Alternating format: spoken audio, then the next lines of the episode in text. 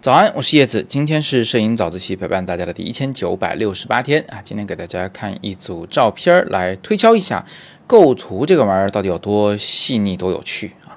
首先，我们来看看这个场景啊，这是在北京的这个时代美术馆有一个展览，这个展览里面的一个装置，两边呢就像是那个山体的等高线一样，是那种有一点厚度的板子，黑板子，然后在远端。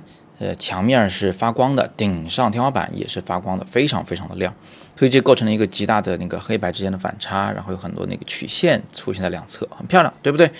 那这个时候呢，我们肯定是要拍人的啊，毕竟这个打卡照还是要拍的嘛。但是这里就有两个问题了，就第一个就是我们到底怎么构图？这黑和白在画面中占的面积是多少，是吧？这偏左还是偏右还是居中构图？第二呢，就是这个黑和白之间的面积差异之比到底给多少会比较好？黑白一样多呀，还是黑多呀，还是白多呀？啊，这些东西通过构图其实是可以控制的啊。我们来看看这三种情况。首先，我们来看看居中构图，就人物站的正中央，然后呢竖构图啊，因为人是长条形的嘛，左右没必要拍了，我们就直接竖过来构图。那在这个时候呢，首先我们可以注意到一种现象，就整个画面左右两侧几乎是对称的。比较好看，呃，比较霸气。中间的人物呢，他好像就变得灰蒙蒙的了。这是为什么？很简单，因为它的背后啊，有极其强烈的那个天花板和背景的光。这个光呢，射入镜头以后的，镜头里边反来反去的，啊，最后呢，就在感光元件上形成了一团灰雾。一般来说呢，成像素质越好的头，越不会出现这个灰雾。但是我也可以告诉你一句话，让你绝望绝望啊！我用的这个相机呢，是徕卡 Q 二 Monochrome 版本。不管是从镜头素质还是从感光元件上来说，它都属于极顶级的相机和镜头，成像效果是非常好的。但即便如此，它还是逃不过灰雾的命运。所以，我们在这里思路就应该转变了。你不应该力求去克服这个灰雾，或者在后期处理中去去掉这个灰雾。你应该利用它，让人好像是站在一种雾气，或者换句话说，一种氛围中一样。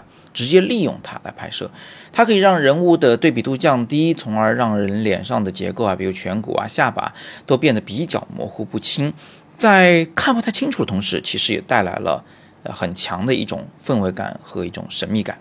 想想啊，我们平时喜欢那种在雾中的一层一层的远山，不就是这个原因吗？正中央的构图，因为本来就显得霸气，所以人物呢最好就是摆出一个相对比较霸气的姿势就好了啊，自信一点。大方一点。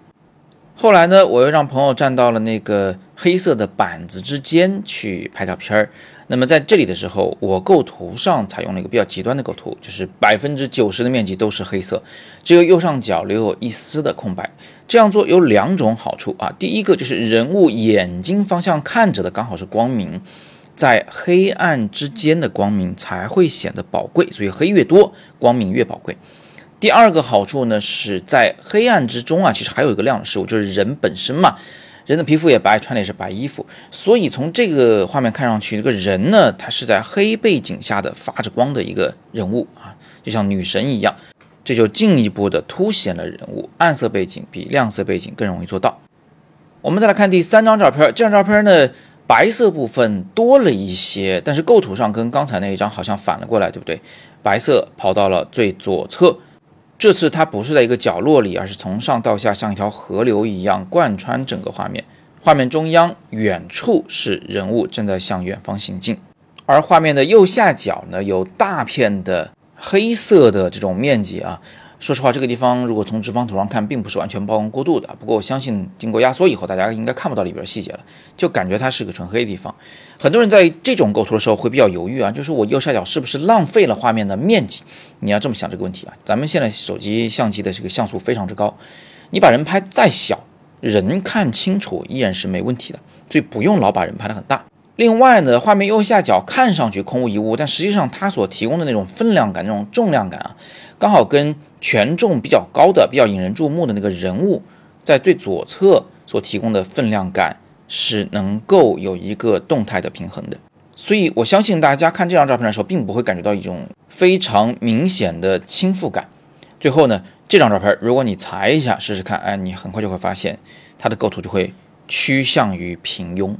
还是那句话，在大面积的黑暗中的少许光明才是更宝贵的。下次在做构图的时候呢，不妨胆子大一点，多试一试，犯错都没关系。试着试着，或许会有一些新的想法、新的创意，能跟以前拍的那些照片有所不同。好，最后呢，有三个讲座要提醒大家啊。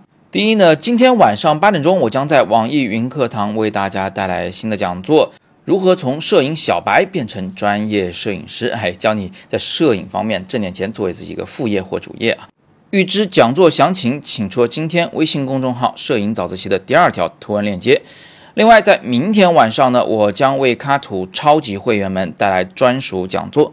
家庭摄影，自己才是最好的摄影师。自己的生活当然要自己来记录，才会不留遗憾。想听这个讲座的同学，可以戳语音下方的黑色卡片，成为我们的超级会员，您就可以免费听这个讲座了。最后是线下讲座的通知，我将在本周六的下午三点钟，在北京三里屯苹果店二楼为大家带来全新讲座。光影实验室，跟着叶子学习拍摄城市风光大片。想来线下听讲座的同学，可以戳今天的第三条图文链接。那么今天是摄影早自习陪伴大家的第一千九百六十八天，我是叶子，每天早上六点半，微信公众号“摄影早自习”，不见不散。